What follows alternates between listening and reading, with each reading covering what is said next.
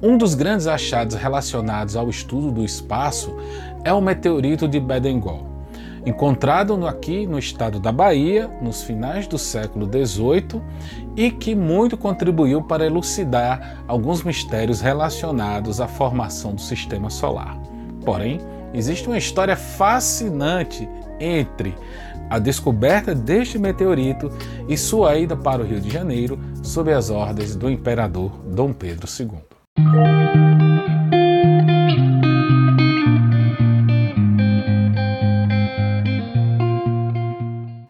Quem vai nos contar sobre essa história, a história do Bedengol, é o professor Dr. Wilton Pinto de Carvalho. Professor, quando foi descoberto o meteorito de Bedengol, como e por que é que ele foi parar no Rio de Janeiro? O princípio é que um vaqueiro, um garoto assim, dos seus 16, 17 anos, adolescente, estava à procura de uma vaca perdida lá no sertão de Monte Santo. Na época era o município de Monte Santo, hoje o local está no município de Uauá. Mas em 1784, 1784, foi quando esse adolescente descobriu aquela massa de ferro estranha na natureza, como eles diziam, totalmente diferente das, das, das rochas na vizinhança. E deve ter comunicado a seu pai ou um parente que ele veio a Salvador trazer essa notícia para o governador da Bahia. Aliás, era o governador-geral do Brasil. Né? E o Brasil ainda era colônia. Eu falei em 1784. Então, ele trouxe essa notícia dizendo que tinham achado essa massa de ferro e que era muito estranha. Então, o governador fez uma carta para o primeiro-ministro de Portugal, dizendo que tinha encontrado essa massa de ferro e que iria fazer todo o possível para remetê-la para Portugal. E assim começou a saga do meteorito Bendegó. Ela, o governador chamou o capitão Mor, na época chamava-se capitão Mor, né, os encarregados das regiões do, do interior, esse capitão mor, é, chamado Bernardo Carvalho da Cunha, foi encarregado pelo governador de trazer esse meteorito para Salvador, ou então levar para um porto mais próximo, no caso, talvez em, em, em Sergipe. E esse, esse capitão Mor foi então ao local onde o meteorito tinha sido achado e pensou em trazer ele em cima de um carro, tipo carro de bois. Ele conta nas cartas que fez para o o governador, a trabalheira que teve para ele conseguir tirar o meteorito da cama, como ele chamava, do local onde ele caiu, e colocá-lo em cima do, do, desse carretão, ou desse carro de bois. Acontece que o meteorito estava num local assim a 150 metros aproximadamente da margem do rio, do riacho Bedegó, daí o nome dele, Bedegó, em função do, do nome do rio que, aliás, é uma prática no nome dos meteoritos da sede do local geográfico onde ele foi achado.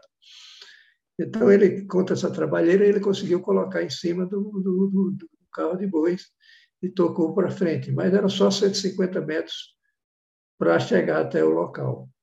E ele fez lá um, um aterro no rio para tentar nivelar as margens do rio para passar como se fosse uma, uma ponte de, de, uma barragem de, de, de, de barro, né? porque é muito Sim. difícil fazer isso no interior, principalmente naquela época. E ele conseguiu, então, é, colocar o carro nesse, nesse aterro, mas as rodas do carro de boi são relativamente estreitas, né? 30, 20, 25, 30 centímetros no máximo. Então, ela, o aterro que ele fez não estava muito bem é, é, solidificado, e essa, esse, esse carro atolou. Ele desceu naquele aterro e ficou na, dentro do rio. E não houve como ele tirar mais o meteorito dali. E lá ficou de 1784, 1785 até 1887. 104 anos aproximadamente, 103 anos. Já em 1887 estava se começando os estudos mais científicos a respeito dos meteoritos. Até 1881, 82, não se acreditava que meteoritos caíam do céu. E achava que tudo aquilo era invenção, etc. Mas em 1887 começaram os estudos, e aí Dom Pedro II, uma dessas viagens que ele fez, principalmente a Paris, onde ele era membro de uma daquelas sociedades científicas, foi perguntado por que ele não patrocinava levar esse meteorito para a sede do reino, no caso Rio de Janeiro, e para que ficasse à disposição do cientista para ser estudado. Foi então que ele resolveu trazer esse, levar esse meteorito daqui da Bahia para o Rio de Janeiro, que era a sede da corte. Para isso, ele chamou duas pessoas.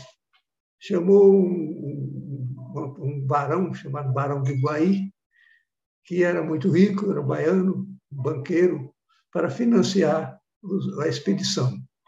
E chamou um, um oficial de marinha aposentado, chamado José Carvalho da Cunha, o segundo Carvalho da história, né? chamou ele para é, trazer o meteorito, organizar uma expedição com todo o apoio possível do governo, no caso o governo, o reino, né? o imperador, e que levasse esse meteorito aqui de, da Bahia, de Monte Santo, até o Rio de Janeiro. José Carvalho da Cunha achou a, tarefa muito difícil, mas o imperador deu-lhe uma ordem. É uma ordem, eu quero que traga. Não se preocupe com dinheiro, porque finanças o Barão de Guaí vai dar todos os recursos necessários. Então, o José Carvalho da Cunha imediatamente convocou mais dois engenheiros e partiu de navio do Rio de Janeiro para Salvador, de Salvador para Queimadas, de, na, no trem já existia a estrada de ferro, Sim. ligando Salvador a Cruzeiro, e de Queimadas até o local onde o meteorito caiu, está cerca de 103 quilômetros, 100 a 120 quilômetros. Ele foi no lombo de cavalo, né, montado, até chegar. Mas eu estava dizendo que o José Carlos de Carvalho foi ao local, tirou todas as medidas possíveis, fez o cálculo do peso, achou mais ou menos isso, de 5 mil a 5.500 quilos, e foi, voltou para um lugar chamado Aramari, que fica distante de Salvador, uns 200 quilômetros mais ou menos. Lá porque Aramari? Porque tinha uma oficina de conserto de vagões e de, de locomotivas. Ele então fez um desenho de um carretão, não era um carro de boi, era um carretão, uma plataforma com quatro rodas para ser puxado por bois ou por, pessoas, por, por cavalos, uma atração animal, se fosse o caso. Ele, com esse, projeto, ele pediu na, na, nas oficinas de Aramari que se construísse esse carretão. E foi construído.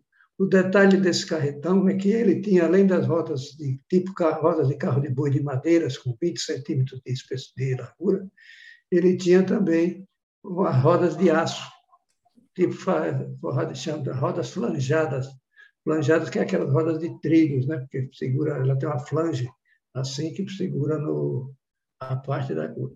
Então ele faz essas rodas, ele, ele pensou nisso porque ele disse eu vou encontrar terrenos macios, atoleiros, lajedos que eu preciso atravessar e para isso eu vou construir mini estradas de ferros, trechos de estrada de ferros assim de 10 metros, 20 metros e transportar o meteorito sobre ela. Então foi uma invenção muito boa que evitou, inclusive, o problema do nosso amigo lá no 1784, do carretão ficar preso na areia. Né?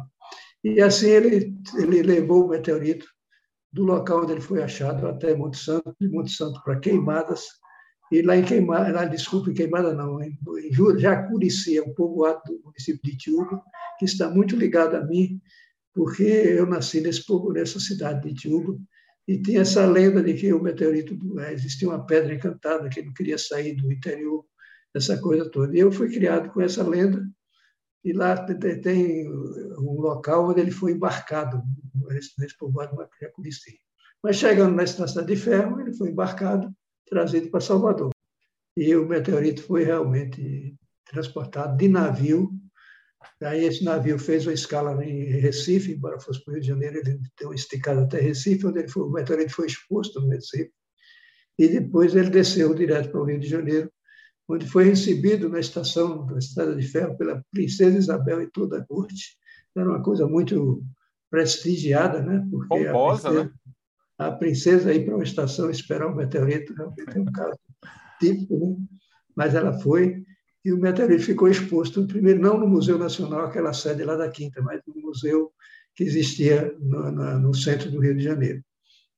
Depois, então, foi construído um pedestal lá no, na entrada do museu, na entrada local de honra, a peça mais importante do museu era o meteorito, e ele foi colocado na sala de, na porta de entrada do museu, onde está até hoje, embora tenha sofrido remoções para outras partes do museu. Professor Wilton, existe algum site onde as pessoas possam acessar e conhecer um pouco mais sobre a história do meteorito de Bedengol?